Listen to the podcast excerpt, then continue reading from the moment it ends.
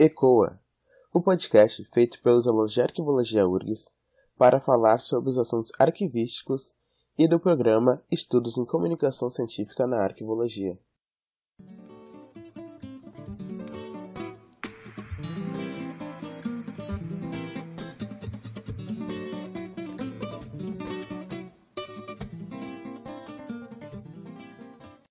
Eu sou Lucas Petri. Comigo hoje estará a Vitória Firmina e seremos os apresentadores e mediadores do ECOA Arquivologia Fora da Caixa. E o tema de hoje é Entre Afetos e Documentos. Mas antes da nossa conversa, fique com os destaques do Giro do Arquivo, edição número 107. Olá, eu sou Marcos Machado e hoje eu trago os destaques do Giro do Arquivo número 107 divulgado na última terça-feira, dia 24 de novembro. O Brasil na mira dos hackers. Uma análise do último ataque cibernético ao sistema do STJ e também outros setores do governo federal. Isto indica uma necessidade de segurança digital e aproximação entre a tecnologia da informação e a arquivologia é notícia sobre arquivologia no Brasil. Compra de sistemas operacionais para a administração pública. Uma publicação sobre escrituras antigas de vendas de escravos em São Paulo. Mais uma exclusão de informações sobre a área de proteção ambiental. Lacunas na Lei de Acesso à Informação em discussão por frente parlamentar. Os rumos da gestão da Cinemateca Brasileira e a agenda de eventos para os próximos dias contará com um congresso sobre preservação da memória institucional, festival promovido pelo Arquivo Nacional, jornada na Unirio, lançamento da Rede de Arquivos de Mulheres e a programação do Simpósio Internacional de Arquivos. É notícia no mundo o aniversário do Arquivo Nacional do Chile e Congresso na Argentina.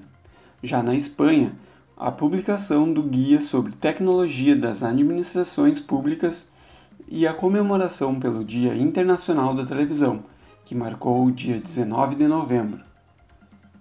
As indicações do Giro do Arquivo número 107 desta última terça foram as reportagens em espanhol Colonialidade dos arquivos holandeses e a possibilidade de enviar uma carta a si mesmo em até 10 anos.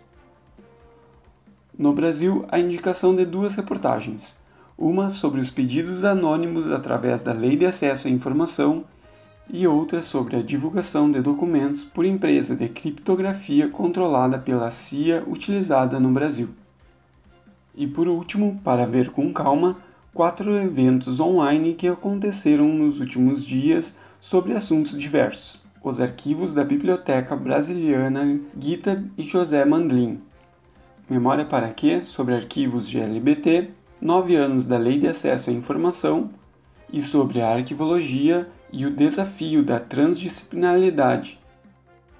Estes foram os destaques do Giro do Arquivo número 107.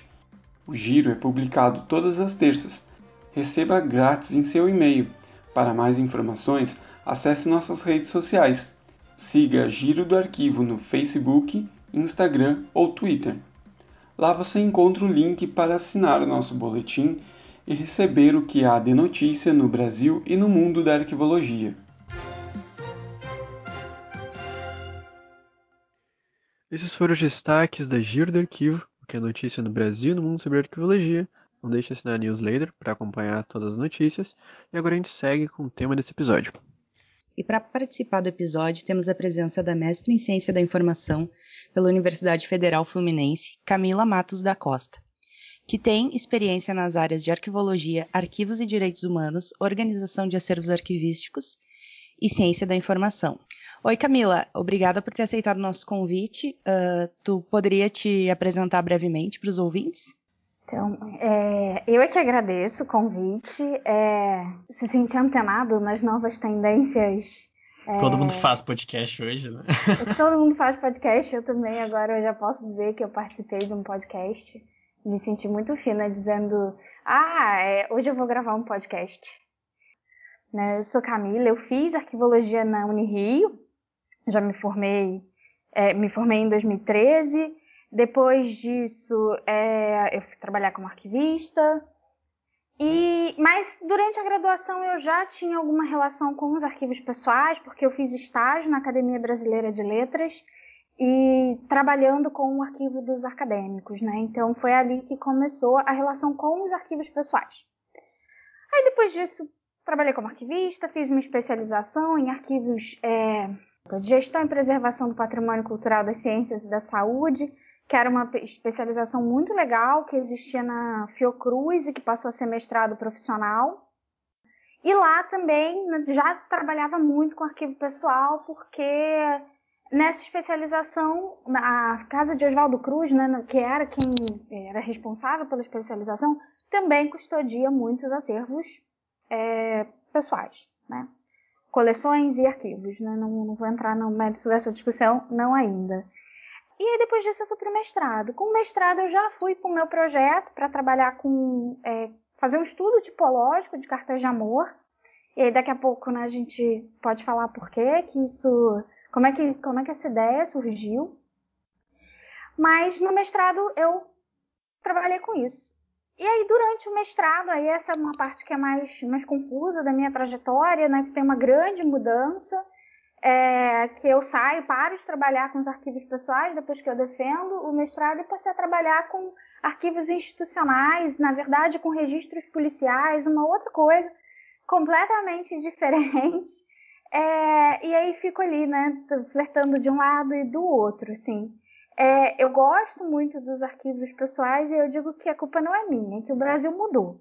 E aí o Brasil mudou e eu é, passei a achar que era importante debater é, outros temas ali. Isso também porque eu fiz uma especialização em arquivos e direitos humanos na Universidade Autônoma de Barcelona, que me despertou para determinadas questões, questões mais sensíveis sobre os documentos institucionais.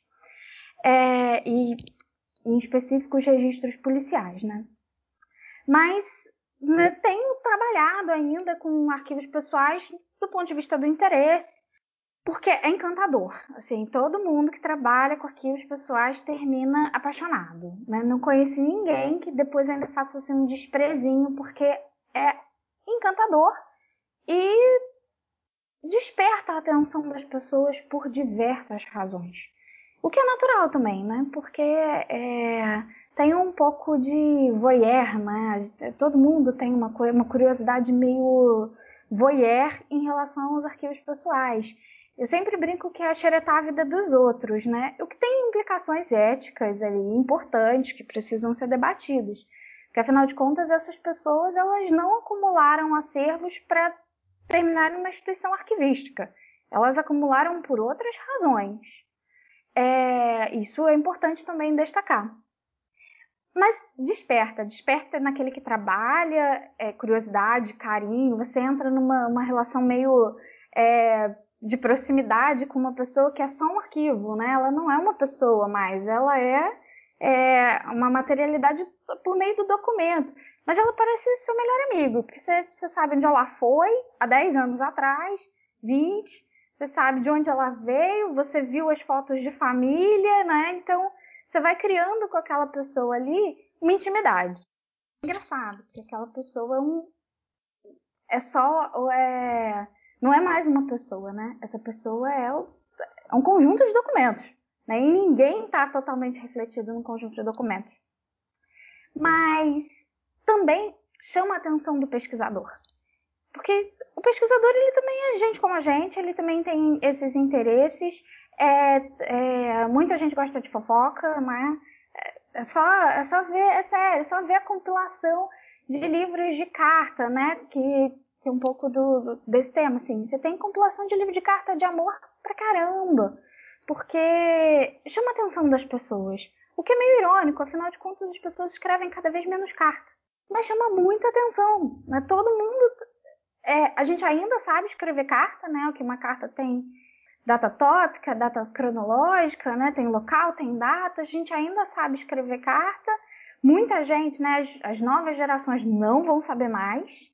Né? Vai virar uma coisinha ali muito é, ou que aprende na escola da série por que, a gente aprende isso, ou desaparecer. Só que é importante pensar que os documentos se transformam, né? É, muitos dos nossos e-mails, eles são imitações de uma carta. Tem é, o vocativo, é, tem a data que é dele mesmo, né? Porque ele já faz isso. Então, é, isso é uma transformação dos documentos ao longo do, do tempo, assim. Por isso que é interessante também pensar e, e estudar documentos que vieram antes, né? Que vão cair em desuso. Né, para além das questões que também são importantes, né, sobre organização dos acervos, ou sobre documentos nato digitais, tudo isso é importante. Na verdade, eu sou uma defensora da importância de todos os assuntos, assim, porque eu, quando eu fui fazer um mestrado, muita gente falava, mas isso não é ciência da informação. Não é. Mas como não? Assim, é um método super arquivístico, só é um, é um debate a partir da perspectiva arquivística, é, era total ciência da informação. É, era muito ciência da informação, assim. E mas na ciência da informação as pessoas diziam não, não é, não é. Como não é? Porque o que na verdade é a ciência da informação, a história, a sociologia, não importa, é a lente que a gente olha a pesquisa. É mais do que do que uma coisa se é algo é ciência da informação, não.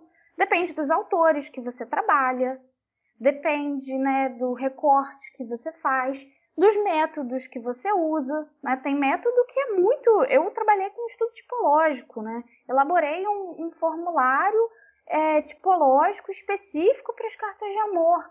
Então, é, era muito arquivístico que entra na, no, nos debates da ciência da informação, né? É, arquivo é ciência da informação, não é? Prima, é, prima pobre, não é? Né? É... Essa é uma ótima discussão, na verdade. Mas eu poderia... ciência da informação? O que, que é ciência da informação? Exatamente. Esse problema eu já não tenho mais, né? Porque no doutorado, eu, quando eu falo a minha pesquisa, ninguém tem muita coragem de dizer que não é ciência da informação, porque eu já não falo mais de amor, né? É, eu já falo, como eu já falo de violência, segurança pública, né? Todo mundo já tem um pouco mais de né, é, mais respeito, assim. Mas falar de amor é super importante. Aliás, falar de amor eu acho que é uma das coisas mais importantes que a gente pode fazer agora, né? E, de comunicação amorosa também, né? Porque tá todo mundo confinado há meses e se comunicando a maior parte do tempo.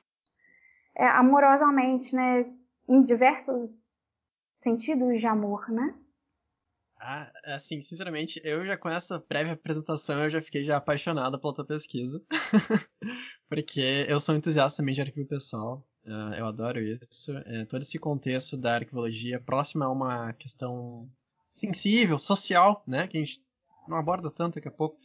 Mas indo de, falar um pouco do trabalho de mestrado, como que foi essa. Tu percebeu que era possível fazer esse estudo tipológico da carta de amor? Né? Tu trouxe esse aspecto da, da e tal, né, dessa questão pessoal própria de ti, mas assim, em que momento assim, eu vou pesquisar isso e vai ser isso? Então, esse momento, eu, eu queria muito fazer um estudo tipológico. Eu tinha uma bolsa de pesquisa no Museu de Astronomia e trabalhava como documento cientista. Fazia estudo tipológico, documento cientista. E aí ia ter a seleção para o mestrado e eu queria pegar um tipo, mas eu queria pegar um tipo que fosse muito legal, assim. É porque eu pensei, não posso estudar todos os tipos documentais em arquivos pessoais é, que tem, não dá, né? Mas eu queria pegar um tipo que era muito legal. E aí, conversando com, com alguém, assim, a gente começou a citar tipos documentais e, e ah, tal tipo, tal tipo, ah, diário, diário é legal também, né? Assim, diário de campo, né? Coisas assim. Eu, eu pensando cientificamente, né? Pensando nos documentos dos cientistas e tal, o que que tinha. E aí me deu um estalo, assim, e a pessoa disse assim, ah, mas tem carta de amor. E eu disse, mas é isso. É esse documento. Pronto. Já achei qual é o meu tipo de documento, assim, é, é a partir desse tipo que eu quero investigar. E aí fiquei nisso, né? E aí depois eu fui selecionar quais é, conjuntos, né, com cartas que eu pudesse identificar como cartas de amor, e, e aí a metodologia envolvia isso também. Porque é importante destacar que nem todo, nem toda troca né, de cartas entre um casal é uma carta de amor. Isso não é, assim, não é, não é uma coisa dada. Então eu não considerei que toda, toda troca de cartas fosse é, uma carta de amor. Assim, eu trabalhei com dois conjuntos é, do Rui Barbosa, né, para a mulher dele, a Maria Augusta, e do Oswaldo Cruz para a mulher dele, a Emília. É, e foram conjuntos que foram aparecendo para mim. Eu queria, inicialmente, eu trabalharia com um outro conjunto também, que eu identifiquei, que era robusto, que tinha um conjunto, uma quantidade de cartas grande, mas aí esse é, era uma leitura paleográfica bem difícil e meio em alemão, meio em português, então, né, é, como o meu alemão é limitado, é, a no máximo eu te amo, né, tudo que eu sei em alemão, é, isso, não, eu, não, eu não sei se eu ia conseguir fazer muita coisa, e isso tem a ver com as limitações da pesquisa, né. Meu projeto era trabalhar com é, todas as cartas trocadas entre esses casais. Não consegui, não dava tempo, o mestrado é muito curto, muito curto. É, mas apliquei né, esse formulário que eu desenvolvi para essas cartas e acho que o resultado é bem legal, assim, é um, é um resultado bonito, né? Para estético também, né? Porque eu usei é, o método de nuvens de palavras para retratar o que que aparecia ali e tal, então tem uma estética também interessante. Eu pelo menos acho a estética interessante. E como é que foi a, a, busca, assim, por esses documentos? Tu encontrou em quais instituições ou tu foi atrás de arquivos pessoais uh, com famílias, essas coisas assim? Então, eu trabalhei com o Rui Barbosa e o Oswaldo Cruz. Então, na casa de Rui Barbosa estava o acervo dele, mas é, esse ainda tinha uma grande vantagem, porque teve uma transcrição das cartas, então ela já é, tinha uma publicação, né, um impresso já com uma transcrição. Eu só vi as cartas originais quando eu fui olhar detalhes que, a, que o impresso não podia me dar, se era um papel de carta, se não era, né? Detalhes, é, elementos né, estéticos que para além do texto. E trabalhei com, com um conjunto que estava na casa de Oswaldo Cruz, né? E assim, eu, eu assumo que a primeira ideia foi o, o Rui Barbosa, porque é, nessa mesma conversa já surgiu o Rui Barbosa, porque o conjunto de cartas dele para a noiva dele na época, né, não era esposa ainda, Maria Augusta, é um conjunto famoso por ser bonitinho e simpatiquinho e, e amoroso, carinhoso e tal. É, e o outro apareceu para mim conversando na época com a minha orientadora da especialização. Ela tinha trabalhado com as cartas do Oswaldo Cruz é, no doutorado dela, se eu não me engano, e ela disse: Olha, Camila, eu acho que vai ter carta que se encaixa aí para você. O que eu gosto de fazer na vida nesse momento é pegar a carta dos outros, assim, aplicar o meu formulário em cartas aleatórias não é, muito seriamente, da mesma forma que eu fiz, mas eu gosto de olhar as outras cartas e ver o que, que eu encontro ali de similar e tal, né? Mas é, uma coisa que eu gosto também de destacar sobre a ideia de carta de amor é que ele é um tipo documental que o imaginário dele pesa muito na instituição. É, é, e, e, as instituições várias vezes eu acho que têm medo de nomear um documento como carta de amor, porque Afinal, quem sou eu para julgar se fulano estava apaixonado ou não estava apaixonado, né? Se é uma carta de amor ou não. Então eu acho que muitas vezes as instituições têm medo de dar esse nome. Porque eu acho, né, eu, eu acredito que muitas vezes as instituições é, têm medo de encarar o afeto que tem nos documentos. Porque tem né, é, uma série de cartas né, trocadas entre amigos, que muitas vezes são cartas profissionais, em arquivos de escritores, tem afeto ali. É, então eu acho que é, é nomear os afetos, né, dar nome aos nossos sentimentos, aos afetos em geral, é algo que acaba causando muito medo entre aqueles que organizam os acervos. Por isso que é, fica uma uma disputa ali, né, entre o usuário que procura uma carta de amor, porque o que ele quer é uma carta de amor, e o arquivista que muitas vezes diz, ah, mas poderia ser carta de noivado. Mas carta de noivado, noivado é função? Noivado não é função, assim. Amor é função? É carta de amar, mas faz sentido chamar de carta de amar? Alguém vai identificar ou você vai ter que fazer um índice remissivo para dizer que carta de amor é carta de amar? Então, é um pouco a descrição, no caso das cartas de amor, tem que encontrar né, os desejos dos dois, né? É daquele que, que quer retratar a função, nomear o documento por meio da função, porque na carta de amor não vai estar lá escrito assunto, carta de amor é... Talvez, sei lá, né? Eu brinco, faço gracinhas assim, mas porque eu fico brincando, ah, o arquivista do futuro vai que ele precisa de uma ajuda, de uma mãozinha, mas isso é a gente brincando, né? A gente sabe. E tem que encontrar o desejo do nosso usuário também, porque não adianta botar um nome que ele não vai identificar, que ele não vai conseguir achar, vai ficar perdido ali, né? Por isso que a função da descrição é tão importante. Porque é encontrar esses desejos, assim. Eu tenho, eu tenho um exemplo porque eu trabalho em museu, eu sou um arquivista que trabalha em museu. e, mas tem um arquivo lá que é do escritor Érico Veríssimo, nosso, um dos maiores escritores do Brasil, etc. E chegou uma demanda de um usuário pedindo as cartas do Érico Veríssimo. E, e, e, eu simplesmente não sabia onde estava, porque nunca pensaram em organizar isso. Então, a minha pergunta vai em mais sentido. essa questão da carta, ela está subestimada dentro da comunidade arquivística? Eu não sei se ela está subestimada dentro da comunidade arquivística, não. Eu, não eu, eu, sinceramente não sei responder, assim, essa pergunta, porque é eu acho que muitas vezes há um desencontro entre os desejos dos nossos usuários e os nossos desejos. Né? E, e, muitas vezes o desejo do nosso usuário ele é pouco considerado em relação ao que a gente se propõe a fazer. É, quem, é, quantas instituições fazem pesquisa com os usuários para fazer organização para saber quais serão os próximos arquivos a serem organizados? Quantas? Eu não conheço muitas que façam.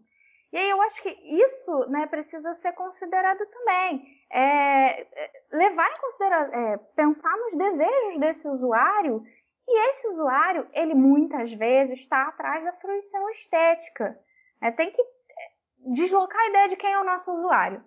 O que, quem é o usuário de arquivo? Né? Quem, quem a gente considera que é o usuário de arquivo? A gente trabalha, muitas vezes, o arquivista trabalha pensando muitas vezes que o usuário é um usuário especializado, que é né, o cara que vai fazer ciência, o historiador, é o antropólogo, é o cientista que vai no arquivo.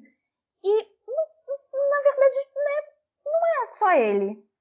Ele vai muito também, mas a maior parte das pessoas é, pode procurar outra coisa também. Ou melhor, ele pode ser especializado numa coisa e lá procurar outra, porque ele está interessado em outra coisa, né? Então, as cartas despertam muito a atenção do daquele usuário que é identificado como comum, né? Então, para mim, essa identificação do comum já tem um desdém aí, né? Ele é o comum. Ele é, é uma pessoinha aí que vem e pesquisa no nosso arquivo. É, ele desperta o jornalista que está atrás da fofoca, do boato, da notícia, né? Ele, ou, ou né, do é, romance histórico também, que jornalista faz isso com muita frequência. E eu não acho, sinceramente, que a gente tem. É, que a gente deixa de lado a, a correspondência em geral. Não só a carta, mas a correspondência em geral.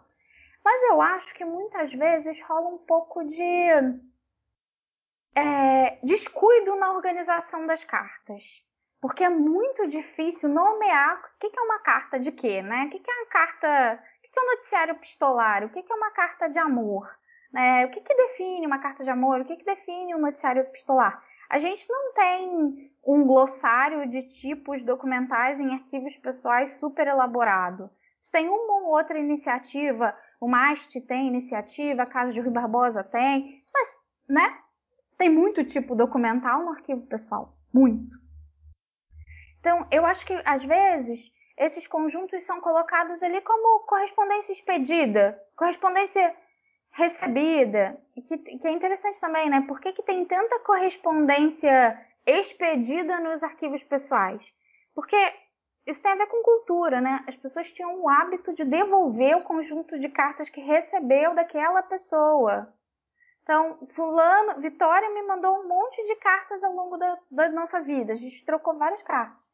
É, quando é, eu morrer, a Vitória pega as minhas cartas e devolve para minha família. E aí debate, né, sobre é, quem tem direito à produção intelectual daquilo ali, quem é o dono, né? Que um é o dono da carta, mas na verdade a produção intelectual é do outro. E são debates super interessantes e super complexos. É, mas eu não acho exatamente que ela é relegada segundo plano, mas acho que rola um, um tratamento é, pouco profundo das cartas. Porque é difícil também, né? Entendo que é, é muito difícil e, é, e nem sempre tem tempo para isso. Imagino, né? devem ser muitas cartas e, e poucos profissionais para conseguir levantar tudo isso. Uh, a, tua, a tua pesquisa é do século XIX e século XX, e a minha dúvida é: tu acha que nessa época uh, eles guardavam as cartas só por sentimentalismo ou se já existia alguma relação arquivística com a, a guarda dessas cartas, assim? Então, sentimentalismo é um valor. Né? Vamos pensar em avaliação. O que é avaliar? Avaliar é, é atribuir valor. E sentimentalismo é valor. É óbvio, né? Não tem sentimentalismo, ou pelo menos as pessoas acreditam que não tem nos arquivos institucionais, é, mas é, as pessoas guardam por diversas razões. Né? Elas guardam no, nos arquivos pessoais porque elas têm sentimento, mas elas também guardam porque elas têm apego, né? Não, não sei exatamente. É... Porque quando a gente fala em sentimentalismo, muitas vezes fica parecendo é, que o senti essa ideia de, desse valor é que é um valor é, é, puramente é, natural, assim, né? É, agora fugiu a palavra, mas é como se fosse um, um, um, valor muito pouco isento de qualquer coisa, né? Um valor muito, muito volátil, né? E, e na verdade não, o sentimento é um valor como outro. Mas aí me faz pensar numa historinha do clássico do Schellenberg, né? Dos arquivos modernos. O Schellenberg, no auge do, do romantismo dele, é, ele escreve assim ah, uma carta de amor no processo de divórcio serve como prova. Então ele estava sendo bem romântico para dizer que, então, depende, né? Assim, elas guardavam por sentimentalismo também, como elas também descartavam documento por sentimentalismo, aquela coisa dramática, né? Deletar a foto da pessoa, do contatinho, depois que é, terminou com o crush ou com o crush, todo, todo mundo deleta a foto, né? Quem nunca deletou? também rasgava a carta, também devolvia a carta, né? Fazia. Né? Tinha arroubos de sentimentalismo. Não só para guardar, para eliminar também, né? Então, é, é, é, importante defender o sentimento como um critério de valor válido, assim. É óbvio, né? Quando a gente está falando de arquivos institucionais, os critérios de valor são outros e a gente tenta filtrar critérios sentimentais. Mas eu, eu diria que vale a crítica também, né? Porque é, a avaliação é feita por humanos. O que a gente faz é reunir o maior número possível de humanos numa comissão para poder fazer com que os filtros sejam mais transparentes. E nos arquivos pessoais a gente não tem, né? Não tem. Raramente tem uma pessoa que faz várias avaliações. Mas assim, o que acontece muito nos arquivos pessoais é que as famílias fazem uma avaliação depois também. Acontece muito. Uma vez eu fui num evento e aí um, um rapaz doou a documentação da mãe dele para o museu e disse: tirei as minhas fotos de bebê pelado, porque eu não preciso ir pelado para o museu. É, ele filtrou, isso é avaliação. E a, e a avaliação depois né, que aquele conjunto foi considerado fechado, né? Mas é compreensível também, né? Ele realmente não precisa ir é, pelado do museu, né? O mundo inteiro não precisa lembrar dele como a criança nua do museu. É, porque os documentos têm usos que independem da nossa vontade.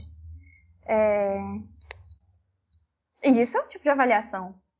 Então, da mesma forma que tem avaliação no arquivo institucional, feito por pessoas, tem avaliação no arquivo é, pessoal.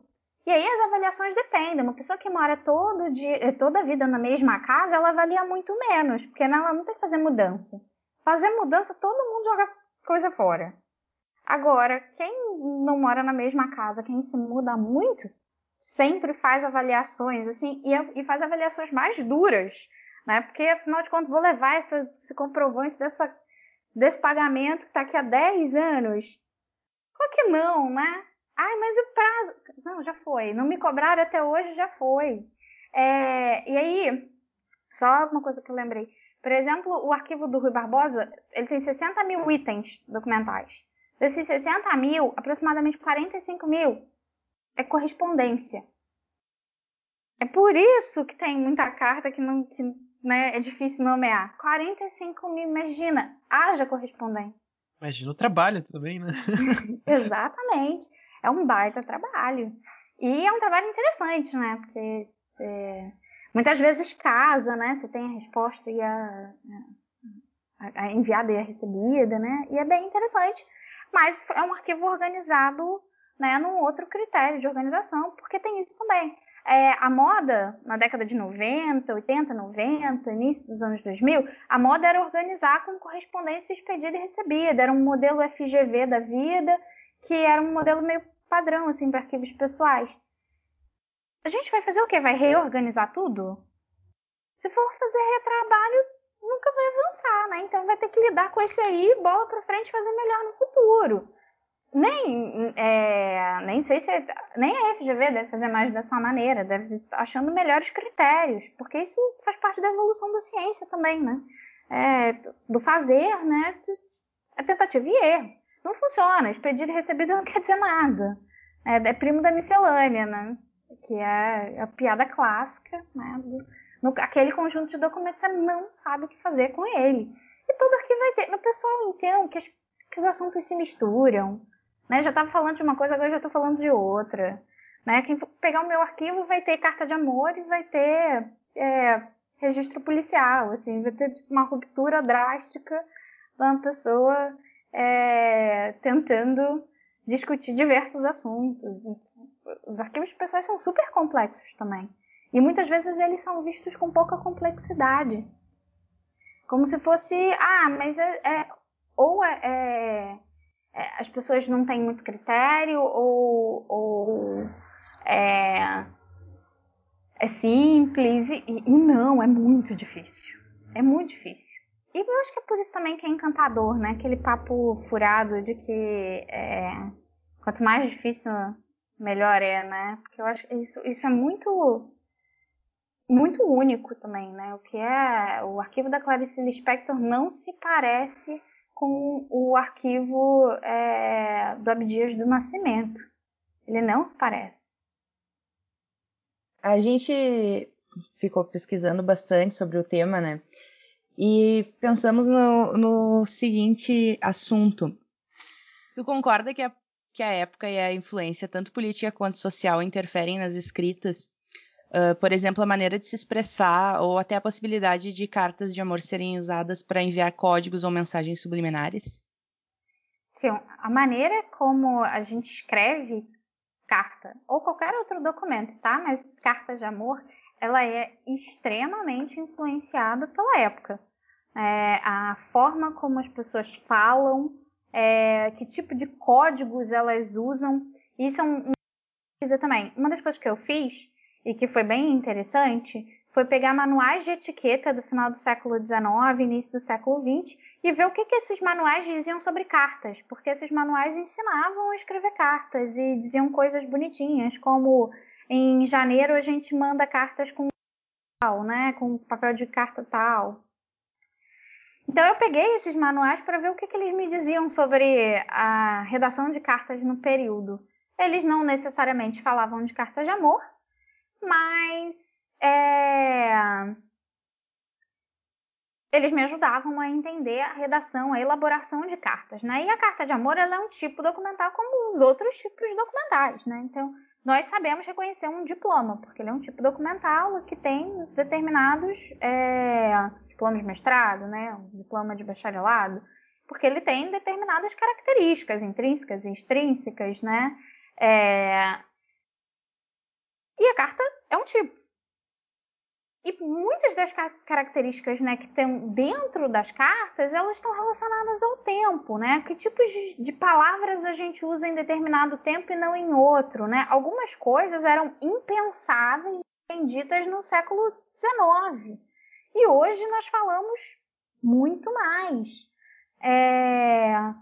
Ao mesmo tempo, né, tem uma linguagem, no caso das cartas que eu trabalhei, uma, uma linguagem um pouco romantizada, floreada, né? As pessoas se comunicavam assim, mas é uma estratégia de, é, é um recurso, né, discursivo para conquistar outra pessoa. Porque o que é uma carta de amor, né? Uma carta de amor é um documento que serve para conquistar o afeto de outrem, mas é conquistar, manter, recuperar. É para você ser amado. Uma carta de amor serve para despertar no outro afeto por você.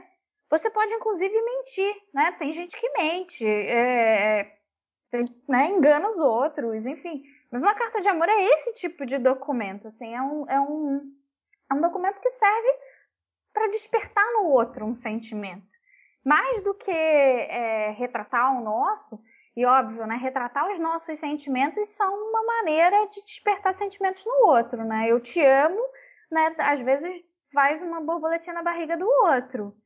É, mas é um recurso, né? Você não, ninguém diz eu te amo no primeiro encontro, né?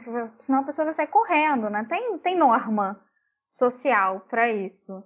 É, e a carta de amor também tem norma. Né?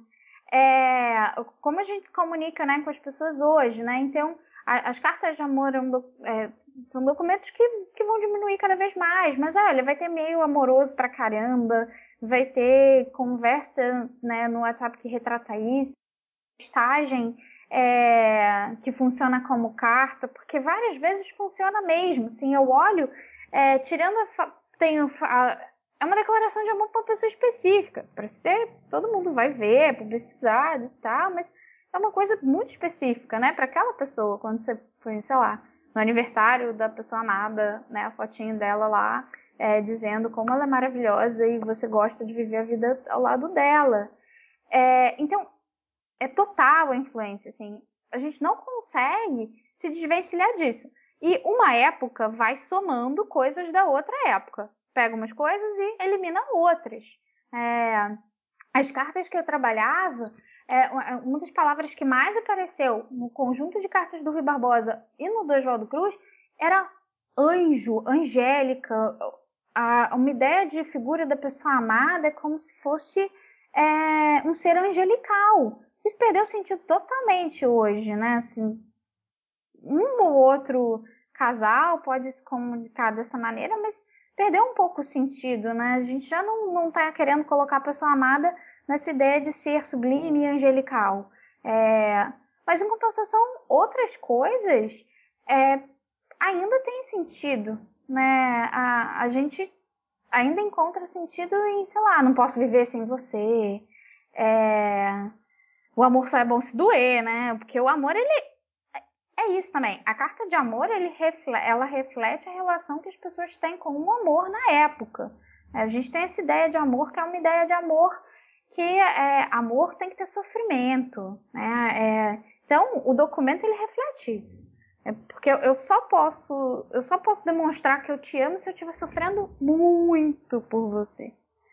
É, e é, isso é uma forma de amor mediada pelo Shakespeare e outras coisas mais, mas é uma forma de amor, assim, não é a única, né? Não, é, outras culturas veem o amor de outras maneiras. E os documentos, eles refletem a cultura que a gente vive, né? Documento tem, a gente diz é natural, é orgânico, foi parecendo que ele não reflete a cultura, mas ele reflete a cultura. Ele é, é naturalmente reflexo da cultura, né? É, porque não tem, não tem fora dela.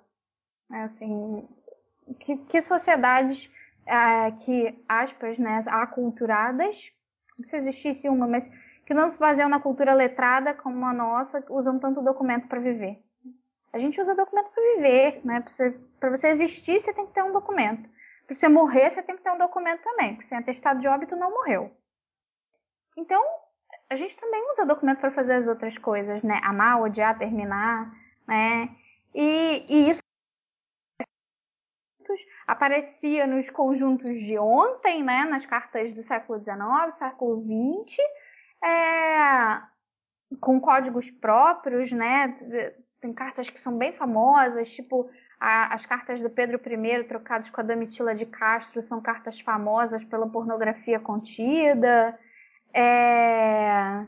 Ou, sei lá, o Fernando Pessoa, que trocava carta com a namorada e o heterônimo brigava com a namorada por carta. É... E aí, por isso tem lá o versinho clássico, né? Do todas as cartas de amor são ridículas. É, pobre da moça que tinha que aturar isso, né? Um sendo simpático e o outro brigando com ela. É, tem várias cartas super famosinhas, assim. Tem um, tem um é. exemplo de cartas também. As cartas a Tel, as cartas de Van Gogh pro seu irmão. Ela está toda uma carga, não só emocional, mas questão psicológica também, dessa questão afetiva que ele tinha com o irmão, que ajudou muito ele a crescer profissionalmente. Então, só mais um exemplo. Sim, e, e, o afeto está ali, tá nas cartas de amor no amor romântico, né? Que é esse amor que a gente identifica normalmente como carta de amor, mas o afeto vai aparecer num série de outros documentos, assim. E aí, por exemplo, você deu o exemplo do Van Gogh, né, pro irmão dele. É excelente porque ali também tem trechos de trabalho. Não é só, né? É porque ele era também, o irmão dele era um pouco empresário dele, né? Então assim, não é só, não é só né, afeto. Tem trabalho também. O Oswaldo Cruz escrevia a carta para a mulher dele e depois copiava partes inteiras da carta para o relatório dele de pesquisa. Porque ele deu um relatório para a senhora é, esposa dele e depois ele ia lá e aproveitava o relatório, né? Porque ele foi detalhado nas, nas novidades para ela. E aí depois, aí, quem vem primeiro, o ovo ou a galinha? O relatório, ele copiou o relatório. É... Eu usaria o relatório. É, eu tendo a achar que ele fez a carta para a mulher e depois ele fez o relatório, né? Porque serviu, inclusive, como rascunho, né? A carta para a mulher ali. E, e tá ali, né? Assim, imbricado. Não dá para separar uma coisa da outra, né? A gente não separa a cultura do, do tempo, né? Do, do, o documento da cultura e do tempo histórico que a gente vive. Agora me veio mais na cabeça outro exemplo também de trabalho e cartas de amor. No caso, a gente tem um exemplo aqui em Porto Alegre do Demetrio Ribeiro e Denilda Ribeiro. Eles não são parentes, tá? são apenas, eram casais, namorados. Uh, e eles trocavam esses, essas cartas de amor, né? Que a gente pode encontrar no Instituto dos Arquitetos do Rio Grande do Sul. E ali consta, a maioria das coisas é trabalho. E aí no finalzinho ele mandava uma declaração para ela. isso, é, isso é muito bonito de ver. Exato, porque tá, tá, misturado nas pessoas, né? A gente, né, quando você gosta de alguém, você também compartilha as coisas da sua vida com ela, né? Você muitas vezes a admira intelectualmente é, e quer é, dividir coisas com ela, né? É, e isso era também no século XIX, assim. É, tem uma imagem também da mulher que é como se, se as mulheres fossem muito é, submissas nas relações pessoais, assim. E elas eram, né? Elas eram submissas pelo Estado, né? Institucionalmente elas eram muito submissas. Mas nas relações pessoais, muitas vezes tinha subversão, né? Nas... Até porque maridos que passavam muito tempo trabalhando, quem ficava tomando conta da casa? Você tem. É... é a, a, norma funciona né, caso a caso, né, nesse sentido. Né? Quando, quando eu soube do tema da, da, da Camila pra gente gravar o podcast, fiquei um pouco receoso de participar, porque é, é, tem muita questão pessoal, minha mesmo. Porque quando eu entrei na graduação, sem saber o que era arquivologia muito bem, até agora no final a gente falta muito conhecimento para um monte de coisa. e, e eu escrevia cartas. Eu escrevia cartas pra minha namorada da época. Olha aí. Então, é, é meio que eu botei valor essas cartas depois que a gente terminou. Que elas foram pro que eu chamo da. Eu chamo, não. Ela é uma caixa de All-Star velha, que é onde eu coloco as memórias. Muita gente tem, tá? Essa caixa velha que fica guardada ali. Olha aí, ó. Daí eu queria. A minha pergunta vai no sentido de como que tá essas normas sociais de comunicação. Tu trouxe o aspecto ali das novas meios de comunicação, Facebook, o Tinder, né? A maioria das pessoas agora se manifesta pelo Tinder. Relações líquidas aí, Bauman. Uh, e, daí, como que tá essa criação pessoal, afetiva, né? Eu também trago um exemplo de uma pessoa que eu sigo e admiro, é uma jornalista, Joana Berwanger, que ela fez um trabalho agora durante a pandemia que era trocas de, car uh, troca de cartas na pandemia. É, o nome do projeto é Cartas na Pandemia. Daí ela fez todo esse processo de das pessoas trocarem. Então, como que está esse contexto? Claro, o contexto da pandemia fortaleceu essa, essa possibilidade de fazer isso, mas como que dessa criação pessoal das cartas atualmente? Então, eu acho que as cartas diminuíram. Eu acho não, elas diminuíram, né? Só olhar os relatórios dos Correios, há uma diminuição no, na remessa de cartas, né? E hoje o principal é, ativo dos Correios econômico é a remessa de encomenda. É, isso já era há três anos atrás, quando eu olhei o relatório. Né? Não ando acompanhando, mas é isso, né?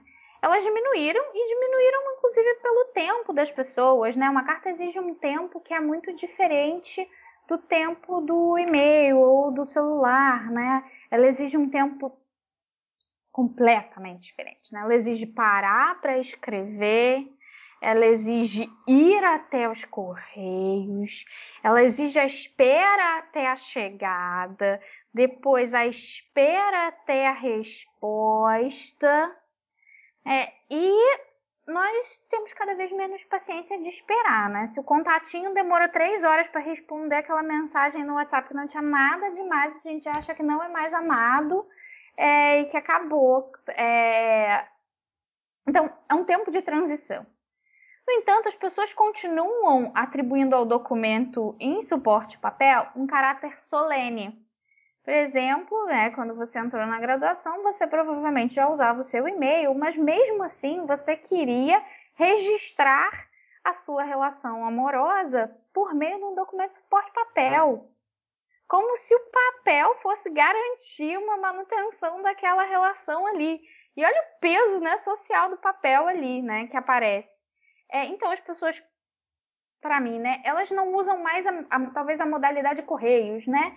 Que o tempo é outro. Também as relações à distância diminuíram. Eu, eu tendo a acreditar que as relações à distância mudaram muito sua configuração.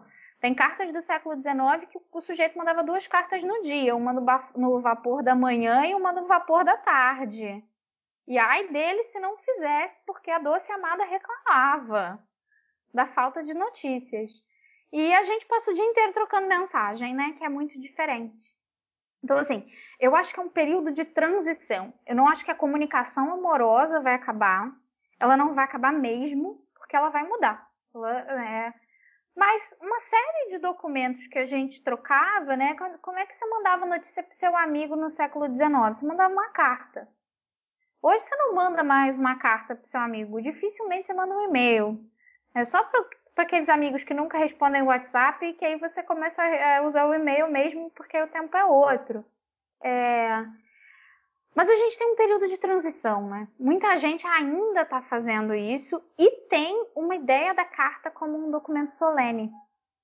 Um documento que é, é uma prova de amor, né? Prova no sentido documental é, clássico, assim, né? Que o documento ele é prova e testemunha de uma atividade. A carta nesse sentido é a mesma coisa, né? Ele é prova, ela é prova e testemunha, né? Que você ama aquela pessoa. E você é, usou até um tempo para escrever à mão, ou né? Você usou até um tempo para é, redigir né, uma carta mais solenezinha na, na vida. E é isso, é transição. É, o que, que vai ser da comunicação amorosa no futuro, é, só saberemos no futuro, né? Mas a carta, ela durou muito como tipo documental, né? Como espécie documental, e a Carta de Amor durou muito como tipo documental ao longo dos anos. Mas a sociedade vem mudando, né? Os últimos 20 anos é, trouxeram é, mudanças tecnológicas em relação à comunicação e à informação que também mudaram nossa, muitas das nossas formas de ver o mundo e de se comunicar. E aí, é cenas dos próximos capítulos, né? Que vai ser, ainda não sei. Mas tô aí, esperando. Agora vem na cabeça essa questão da unicidade também da carta, né? Que a gente vê essa questão da caligrafia, da. Claro, tem gente que coloca a impressora para colocar, faz a carta. Mas quem escreve à mão tem essa questão da caligrafia. É tal, eu comparo até com uma questão da fotografia, daqui a pouco. Essa questão do. Selecionar um momento para tu fazer aquilo. Então, acho que seria mais. É o meu ponto de vista. É, acho mas. Que... Ah, Não, pode ir, pode ir. Não, mas eu ia te lembrar de uma coisa, né? Tem. Tinha gente que era é, paga para escrever carta. Tem isso? Ah. Tem gente que era paga para escrever carta, provando que, que é, as normas sociais estão ali tão implícitas, né? Que fica relativamente fácil se você tem uma ou outra informação sobre o seu destinatário, você pode brincar com isso, né? É, qual, quais, quais são é, o que, que você tem que dizer para agradar o outro, né? E isso já daqui a pouco entra na dica de, de filme aí. Bem, a gente tá chegando no encerramento desse episódio, mas ainda tem. Assim, quando eu falo encerramento, eu, eu sempre falo, parece que tem uma pergunta, mas eu coloco mais de uma pergunta pro final. Mas essa questão da memória. Uh, a pergunta no sentido da memória afetiva, né? Tu fez um trabalho de mestrado sobre cartas de amor, né? Uh, então eu imagino que isso tenha provocado uma certa sensibilidade em ti, né? No que a gente acredita ser o amor, suas manifestações, seus problemas que existem, seus percursos, o contexto todo que ele está inserido. Então eu queria perguntar sobre a afetividade, a sensibilidade de arquivos e atua com a, com a arquivologia. Então, é... eu acho que a gente em arquivo muitas vezes tem medo de enfrentar os temas muito espinhosos, assim. E afeta é um tema muito espinhoso, por mais esquisito que isso possa parecer, né? É, afeto é, é, é, algo que, né, é, pelo perdão da redundância, mas desperta paixão, né? E aí, como a gente quer ser científico, né, que tipo de cientista é tão apaixonado? E aí, os melhores cientistas são muito apaixonados. Não tem como pensar diferente, assim. Então, eu acho que a gente precisa um pouco é, de olhar carinhoso em relação à paixão, assim, no, nos, nos arquivos. Assim. Eu gosto de documento, né? Eu gosto de arquivo e, e tendo a achar que eu sou uma apegada aos arquivos permanentes. É, né? Sempre voltei as minhas pesquisas né, para documentos considerados permanentes. E que é, acho que a gente precisa aceitar esse caráter de afeto, porque eu acho que isso vai chamar muito mais atenção para a nossa importância. Assim. É, eu, eu, vejo por mim, é todo mundo que eu falo, ah, você pesquisando no mestrado, carta de amor, e todo mundo, ah, que legal! Puxa, carta de amor é muito legal. E por que, que a gente não pode também tornar a relação das pessoas, do cidadão, né, do usuário, de todas as pessoas, esta relação, né? Uma relação de, puxa, que legal o arquivo. Tem tantas coisas legais, tem coisas bonitas ali, né? É, tem conforto para o espírito, né? Para a alma, né? Pra, tem fruição estética, tem debate ético, né? Tem tanta coisa ali que a gente precisa abrir o coraçãozinho, assim, sendo é, um pouco é, é, romântica dos arquivos, assim, abrir o coração e, e, e, tentar pensar a coisa com, com mais carinho, né? Então a gente vai encerrar por aqui. Uh, muito obrigada pela participação, Camila. Uh, foi ótimo te ter aqui essa tarde. Se tu quiser fazer alguma consideração final, fica à vontade. E a dica cultural também. então, é... eu tenho duas dicas. É, um é um filme chamado Ela, né, com a voz da Scarlett Johansson, né, é, é, que fala sobre comunicação amorosa e como reprodução de, de, como é possível reproduzir uma parte dessa comunicação. Mas uma outra dica é Central do Brasil, baita filme brasileiro é, de alguém que era pago para escrever cartas. Então já estava ali sabendo todos os é, detalhes da elaboração de cartas de amor ou não, porque era uma grande especialista. É, e para encerrar, eu queria muito agradecer, dizer que eu, eu, eu troquei né, de tema, mas eu tenho curtido muito falar de amor, principalmente em momentos em que a, a vida parece tão dura. Né? O melhor momento para falar de amor é, é quando a vida parece muito dura. É porque quando eu parei, eu, eu tinha um pouco a sensação de que era fútil falar de amor, assim, então eu tive uma crise pós-mestrado, e eu falei assim, mas puxa, eu tô falando de amor, o mundo se acabando.